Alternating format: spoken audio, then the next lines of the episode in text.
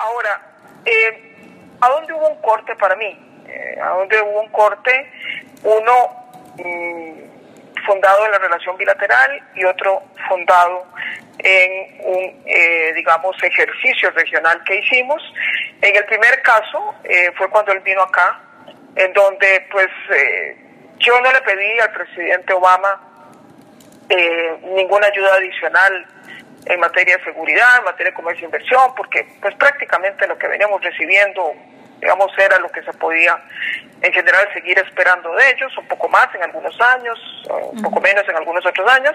Eh, para mí lo más importante en la visita con el presidente Obama fue pedirle a él algo que no era tangible, que no pasaba por una cosa muy visible, pero que para mí tenía eh, un efecto sumamente poderoso desde el punto de vista del impacto de nuestra estrategia de desarrollo, que era su apoyo político para el ingreso de Costa Rica a la OSD. Eh, y yo creo que Costa Rica, eh, los costarricenses, aun cuando mm, no se valore con mucha claridad lo que eso pudo haber supuesto para Costa Rica, porque de nuevo, eh, no son las lanchas que se ven, no son los aviones que se donan, no es una infraestructura que se construye, para mí ha sido quizás el aporte más invaluable que una administración norteamericana le ha dado a Costa Rica, es decir, haber respaldado las aspiraciones de Costa Rica para ser miembro de ese club tan selecto como el la OSD. Y el presidente Obama lo hizo, lo hizo cuando estuvo acá, lo dijo públicamente ante la prensa, eh, y eso era básicamente lo que la OSD estaba esperando, porque así no lo habían formulado, eh, para poder no solamente la OSD anunciar ese año el ingreso de Colombia, sino también el ingreso de Costa Rica. Entonces, esa, digamos, es un punto que yo sí quisiera resaltar, que fue muy importante. Y el segundo punto fue más bien producto de una gestión regional, eh, y les hago una breve introducción. Cuando hay un cambio de gobierno en Guatemala, con el presidente Otto Pérez, eh, Otto Pérez básicamente, eh, digamos, plantea una revisión de las políticas eh, de cooperación que Guatemala tiene con los Estados Unidos en materia de drogas y empieza a hablar con mucha franqueza, como ningún presidente de América Latina lo había hecho, sobre la necesidad de avanzar hacia escenarios alternativos y empieza a hablar de los temas de legalización de las drogas. Eh, de manera que ahí se inicia un proceso en donde Costa Rica eh, se pone a la par de Guatemala y Panamá también.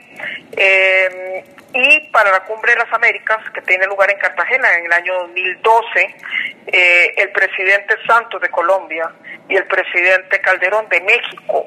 eh, respaldan a una Centroamérica que llega con un planteamiento al presidente Obama eh, de buscar un escenario alternativo al combate de las drogas eh, que no sea única y exclusivamente la famosa doctrina de guerra contra las drogas. Eh, y ahí, en esa cumbre de las Américas, eh, finalmente se saca un acuerdo eh, que fue gestado desde aquí, desde Centroamérica, según el cual pues se ordenó a la OEA, que es el órgano, digamos, ejecutor de la Conferencia de la Cumbre de Américas, de que trabajara eh, finalmente pues una propuesta de escenarios alternativos. Entonces yo creo que el otro gran aporte eh, pues del presidente Obama fue eh, haber abierto digamos este, la perspectiva que Washington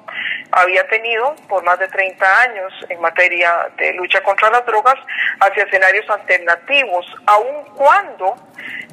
no se dio el paso definitivo para cambiar de manera drástica las políticas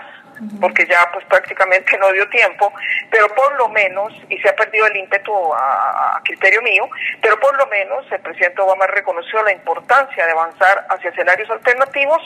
conceptualmente se respaldó una visión alternativa eh, y se elaboró el documento de la OEA eh, que establece, digamos, una política de escenarios eh, de nuevo alternativos. Entonces, yo, rescataría esas dos cosas,